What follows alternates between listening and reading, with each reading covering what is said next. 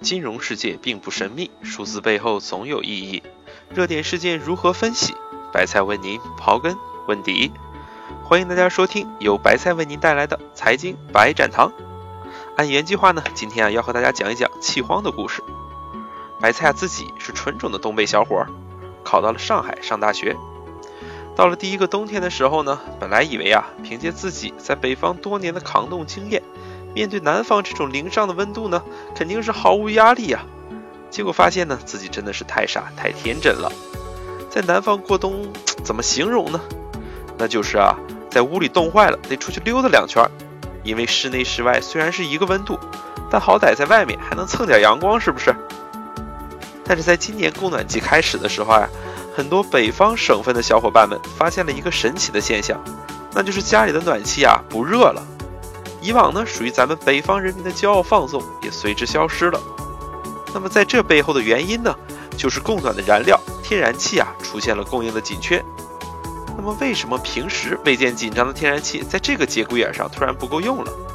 究其原因啊，是华北呢大范围的煤改气增加了天然气的需求。据不完全统计啊，这一轮煤改气带来了每年天然气需求增量是接近了一百五十亿立方米。这一百五十亿立方米是个什么概念呢？咱们来横向对比一下啊。过去五年呢，我国天然气啊每年的平均增加量是一百七十亿立方米左右。那么就意味着啊，仅仅是煤改气这一项工程，我国的天然气需求量啊就突然增加了一倍。那么在这样的压力之下呢，天然气的气荒啊向全国开始蔓延，政府呢也紧急的采取了多项措施，其中呢就包括派出特使。向天然气的输出国协商呢，要增加天然气的供应量。直到现在呢，天然气的紧张的局面啊，总算得到了一定程度的缓解。实际上呢，就在去年，也就是一七年的年初，由于澳大利亚、美国和俄罗斯等传统的产气区的天然气产量高速增长，世界呢对于天然气啊是持有一个比较悲观的态度的，而价格和运费呢也是节节走低。但是呢，就是这样一股来自中国的神秘力量。一举呢扭转了市场的颓势，天然气的价格呀，在短短的一个月内翻倍，甚至听说呢，一艘原本啊从美国开往巴西的 LNG 运输船败路呢，突然改道直奔中国啊来销售天然气。虽然目前的天然气的气荒啊得到了一定程度的缓解，但是白菜认为呢，从更长期看，气荒啊仍然会客观存在。首先呢，从需求上看，除了供暖之外，工业燃料和化工等领域的天然气用量呢，本来啊就在高速增长的周期之中，未来的需求呢只会多不会少，而随着环境整治力度的加强，燃煤设施啊将会逐步淘汰，也会增加天然气的需求。另一方面呢，供给侧呀也难言乐观。目前呢，我国主要通过自采、管道进口和 LNG 进口三种方式来保障天然气的供应。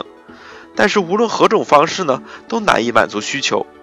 首先是自采，由于我国本身呢就是一个能源稀缺型国家，天然气的产量呢很难在短时间内大幅提高。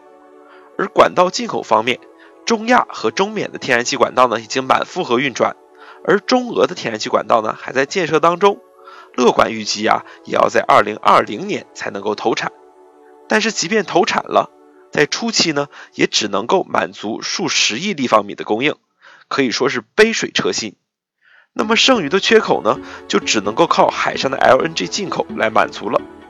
我国目前呢有 LNG 接收站十四座，虽然接收能力呢能够填满缺口，但是不可否认啊，LNG 海上运输受到了天气、地缘政治、价格呢等多方面影响，具有极大的不确定性。所以呢，难以保证长时间稳定的供应。所以综合来看啊，天然气的供需矛盾在中短期内呢，仍然会持续存在。其实呢，除了供需这个基本因素之外呢，我国天然气调峰设施缺乏，也造成了这一阶段的气荒。由于天然气啊与天气变化有着极强的相关性，所以呢，需要一定的储气设施来对冲。但是由于我国天然气市场不成熟。储气库的数量呢严重不足。根据国际经验啊，一个国家正常的储气能力呢要在消费量的百分之十以上，而欧美等发达国家呢甚至啊已经达到了百分之二十左右。但是我国的储蓄能力呢只有区区的百分之三点三，这就意味着我国的天然气储备啊，只能承受百分之三点三左右的用量波动，可以说是完全起不到作用。不过从投资的角度来看呢，天然气的气荒啊，给了白菜这样的投资者难得的套利机会。比如白菜自己判断呢，随着天气未来会继续变冷，天然气的气荒呢将再次来袭，那么 LNG 的价格呢必然会再次走高。此时呢就应该是做多 LNG 期货的好机会。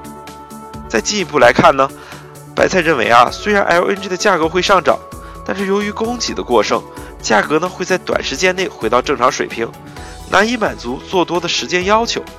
那就不如呢建立一个 straddle 的期权组合做多波动，则赚钱的概率啊会得到一定程度的提高。但是以上呢仅仅是一些入门的提示。如果大家希望呢与白菜更深入的探讨投资策略，可以在节目下方留言，白菜呢很乐意与大家再进行深入的交流。好了，本期的财经百讲堂就是这些，感谢大家的收听，我们下期再见。